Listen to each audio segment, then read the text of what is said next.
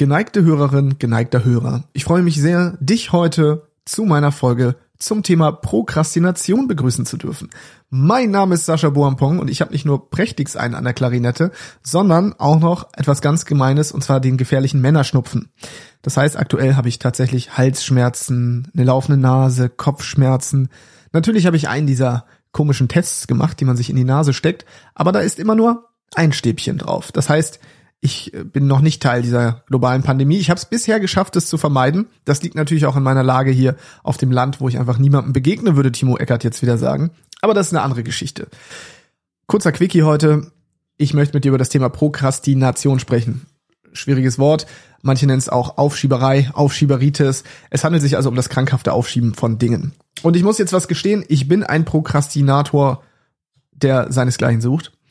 Ich schiebe gerne Dinge auf liebevoll. Schon mein ganzes Leben lang. Ich gehöre nicht zu den Menschen, die gerne die Sachen auch direkt umsetzen, sondern ich war der, der einen Tag vor der Klassenarbeit nochmal schnell alles gelernt hat. Obwohl ich eigentlich schon sechs Wochen vorher Zeit hatte, mir darüber Gedanken zu machen und mir das Wissen anzueignen. Ich gebe es zu, ich bin ein Prokrastinator. Und ich dachte immer, das wäre was Schlechtes. Und vielleicht geht's dir auch so, vielleicht schiebst du auch manche Dinge auf. Das Aufräumen, das Putzen, das, keine Ahnung, Erledigen von deiner Steuererklärung, was auch immer es sein mag. Es gibt ja viele Aufgaben, die man aufschieben kann. Und ich dachte wirklich, das ist keine gute Eigenschaft. Das ist wirklich keine gute Eigenschaft. Ich meine, es sagt ja keiner zu dir, Mensch, super, dass du so viel prokrastinierst. Das ist ja toll. Bis ich auf Dr. Benjamin Hardy gestoßen bin. Dr. Benjamin Hardy, seines Zeichens super erfolgreicher Autor und Arbeits- und Organisationspsychologe. Und der gute Dr. Benjamin Hardy, der sagt nämlich, also erstmal sagt er, dass 85 bis 95 Prozent der College-Studenten äh, regelmäßig auf regelmäßiger Basis prokrastinieren und Prokrastination wirklich einen großen Teil unseres Lebens einnimmt. Und es gibt tatsächlich auch echt Nebeneffekte des Prokrastinierens. Man neigt eher zur Depression, man äh, hat echt psychisch einige Probleme, wenn man regelmäßig prokrastiniert, vor allem weil man die Dinge, die man sich vornimmt, halt nicht geregelt bekommt. Und das knabbert, sagt man das? Knappert? Das knappst, sagt man, ich glaube knappst, das knappt, knappst auch so ein bisschen am eigenen Selbstwert und an der Selbstwirksamkeit. Ja, das heißt, wenn ich mir immer nur Gedanken mache und die nicht umsetze, denke ich, wenn ich mir nicht mal mehr vertrauen kann, wem kann ich dann eigentlich noch vertrauen? Wenn ich es schon nicht umsetze, weil ich es mir vornehme, wer setzt es dann um? Und genau da setzt er an und er sagt, Prokrastination ist eigentlich Weisheit. Und ich so, als ich das gelesen habe, dachte ich, wow, was kommt jetzt? Und da hat Dr. Benjamin Hardy was wirklich Schlaues gesagt, denn er hat nämlich gesagt, jemand, der prokrastiniert, hat eigentlich eine innere Stimme, und zwar das innere Genie. Und das innere Genie sagt, dieses Ziel ist großartig. Aber du bist nicht die Person, die alles tun muss. Nochmal. Dieses Ziel ist großartig, sagt dein inneres Genie. Aber du bist nicht die Person, die das alles alleine tun muss. Und ich dachte, wow. Das sind ja manchmal so beiläufige Dinge, die man liest. Mir geht es oft so. Ich habe das in Büchern, in Podcasts, vielleicht bei YouTube-Videos, wo auch immer. Ich lese so etwas und denke, wow, das ist ein Gamechanger. Das ist ein Paradigmenwechsel, das verändert meine Weltsicht. Denn wenn man mir bis zu diesem Zeitpunkt immer erzählt hat, ich bin faulpelz, ich krieg nichts geregelt, ich schieb die Sachen immer bis zum bitteren Ende auf und so weiter. Und jetzt kommt ein Mensch, der ist Bestseller-Autor, der ist Produktivitätsexperte, der ist Arbeits- und Organisationspsychologe und sagt, Prokrastination ist Weisheit. Wow, dann wollte ich da genauer hinschauen. Und dann hat er genau das bestätigt, was wir ja hier auch schon, oder was ich ein paar Mal jetzt hier auch schon rezitiert habe von ihm und von Dan Sullivan, einem sehr bekannten amerikanischen Unternehmer. Frag dich nicht wie, frag wer. Nehmen wir mal ein Beispiel. Die Steuererklärung. Wenn du keinen Bock und keine Ahnung von Steuern hast, aber meinst du müsstest das selber machen, natürlich prokrastinierst du das, weil es ist eine Aufgabe, die muss gemacht werden, die ist auch wichtig. Aber anstatt die ganze Zeit zu überlegen, wie kann ich jetzt die Steuererklärung machen, reicht ein Mindset-Shift, ein Gedankenwechsel, ein, ein Perspektivwechsel. Wer kann das für mich erledigen? Bumm. Und schon, ja, es gibt Menschen, die sind Profis darin. Geh zu deinem Steuerberater. Diese Menschen, die bezahlst du dafür und die erledigen das für dich. Et voilà, Problem aus dem Kopf. Wie lange gucke ich hier schon aus dem Fenster bei mir und denk, boah, die Hecke muss geschnitten werden. Die Hecke muss geschnitten werden. Und nicht nur die, die andere auch und die Sträucher müssen geschnitten werden. Und habe ich mir Gedanken gemacht, wie kann ich an eine Heckenschere kommen und was, was brauche ich eigentlich noch für, für Geräte hier und, und was, wie viele Stunden dauert das und in der Sonne, das ist ja auch so heiß und seit Ewigkeiten prokrastiniere ich das. Und dann ist mir Dr. Benjamin Hardy wieder auf, äh, eingefallen. Der hat nämlich gesagt, das ist Weisheit, Sascha, das ist Weisheit. Du hast ein ambitioniertes Ziel. Und mein ambitioniertes Ziel ist, der Garten soll schön sein. Aber ich bin nicht die Person, die das alles zu erledigen hat. Und schon habe ich mich gefragt, ja, wer kann das dann machen? Und was habe ich gemacht? Gartenbaufirma und meinen Ort eingegeben. Und ich habe richtig tolle Unternehmen gefunden. Die kommen sogar kostenlos zu einem, schauen sich den Garten an, machen dann ein Angebot. Und wahrscheinlich, wenn, und selbst wenn das 200, 300 Euro kostet, hey, da sind Menschen, die haben das gelernt, die setzen ihre Werkzeuge ein, die nehmen den ganzen Kram auch mit. Und ich gucke dann beim nächsten Mal aus dem Fenster und denk, wow, warum habe ich mir überhaupt Gedanken darüber gemacht, das selbst zu machen? Und schon shiftet sich das alles. Weil du darfst ja nicht vergessen, Unternehmer werden vor allem Unternehmer oder besser gesagt erfolgreiche Unternehmer, weil sie die Ressourcen anderer Menschen nutzen.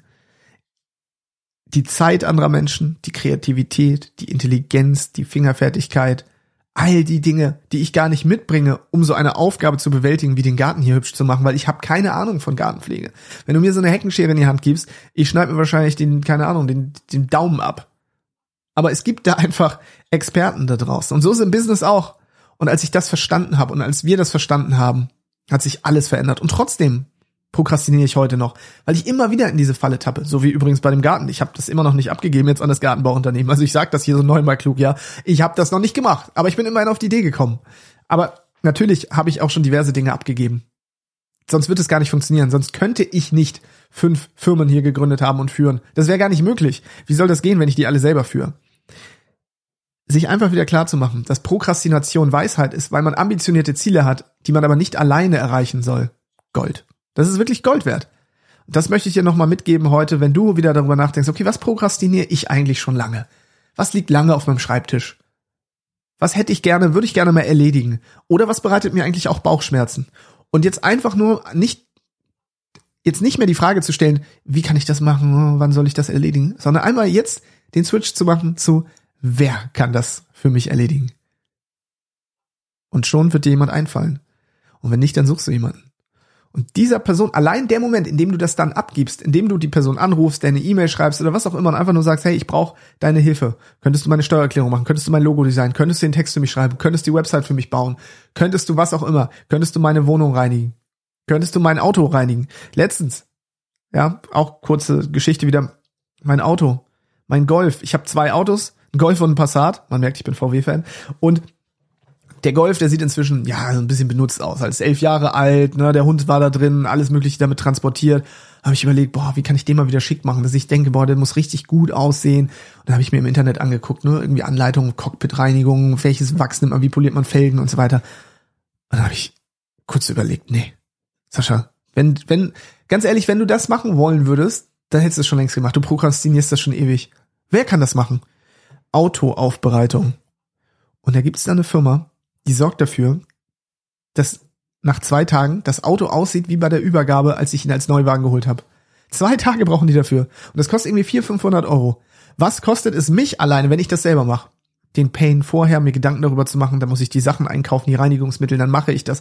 In der Zeit könnte ich Unternehmen gründen, führen, neue Produkte einführen. Ich könnte selbst eins zu eins Beratung machen, was ich nicht mache, aber es wäre, wenn ich meinen Stundensatz aufrufe, das wären die besseren Opportunitätskosten. Es darf gar nicht sein, dass ich in meiner Position auch nur auf die Idee komme, mich da in so ein Auto zu setzen und das zu schrubben. Es sei denn, es ist meine große Leidenschaft. Das ist was anderes. Wenn ich sage, ey, ich mache das gern und ich bin kompetent darin, dann macht es Sinn.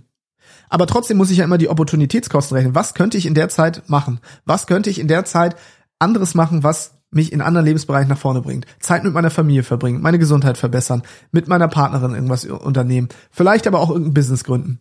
So, und in der Zeit kann ich also diese Dinge machen. Ich habe zwei Tage dann Zeit, mir andere Gedanken darüber zu, also andere Gedanken zu machen als, oh, wie mache ich jetzt das Auto sauber? Und diese Menschen, die sind auch, das ist, ist auch ein Unternehmen. Da sind auch Menschen, die haben Arbeitsplätze und die sind, die haben eine Expertise in diesem Bereich. Die freuen sich, dass ich da hinkomme und sage, hallo, hier ist mein Auto.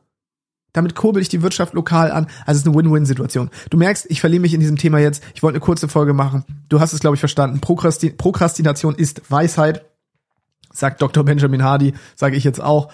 Und frag dann, wer kann das machen? Und nicht mehr, wie kann ich das machen? Und es wird dein Leben verändern. Dieses eine Wort, wer statt wie, verändert wirklich alles, weil du diese Frage einfach jetzt immer stellst, wenn du was prokrastinierst. Wenn du auf deinen Tisch guckst und siehst, boah, das habe ich da schon lange liegen. Wenn du auf die To-Do-Liste guckst und überlegst, was schiebst du eigentlich immer wieder auf nächste Woche, nächste Woche, nächste Woche, nächste Woche. Einmal zu fragen, wer kann das für mich erledigen, wird alles verändern. So, erstmal Dankeschön fürs Zuhören. Dann als nächstes, wenn dir diese Folge hier gefallen hat, dann lass mir gerne Bewertung da. Gerne bei iTunes, bei Spotify, da würde ich mich sehr drüber freuen. Leite sie auch gerne an jemanden weiter, der oder die davon profitiert und abonniere natürlich den Podcast, sodass du nichts mehr verpasst.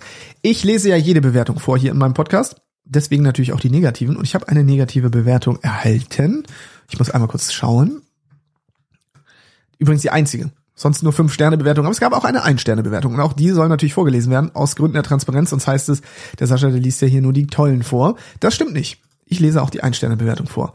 Und zwar Patrick FFFH hat via Apple Podcasts bewertet aus Österreich. Hat geschrieben, Headline, seit Jahren dieselbe Nummer. Ein Stern. Die zwei probieren es wirklich alle paar Jahre mit einem neuen Märchen-Podcast. Reden vom großen Geld, steckt doch nichts dahinter.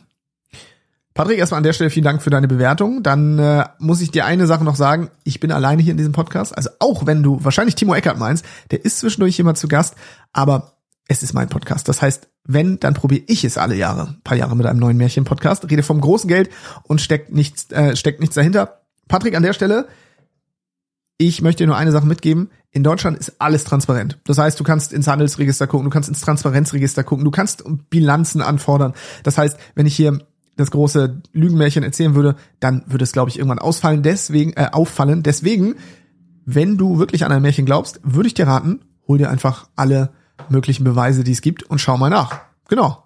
So. Ne? Und danke, dass du natürlich trotzdem alle äh, seit ein paar Jahren am Start bist, auch wenn du sagst, es ist ein Märchenpodcast, aber trotzdem immer wieder reinhörst. Das macht mich auf eine gewisse Art und Weise natürlich trotzdem stolz. So, deswegen, Patrick, auch an der Stelle vielen, vielen Dank für deine Bewertung.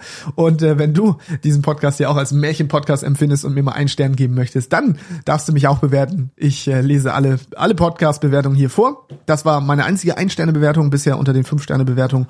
Und äh, ich glaube, das gehört halt auch einfach dazu. Man kann es nicht jedem recht machen und das ist auch überhaupt nicht meine. Das ist weder meine Aufgabe, noch will ich das machen. Ne? Von daher, weitermachen. Ne? Ehrlich bleiben, bin ich ja dankbar, kann ich auch dran wachsen. Und jetzt sage ich bis zur nächsten Folge bei Grown Scale. Vielen, vielen Dank. Ich äh, freue mich und bin selber gespannt, was denn morgen kommt. Denn morgen kommt die nächste Folge.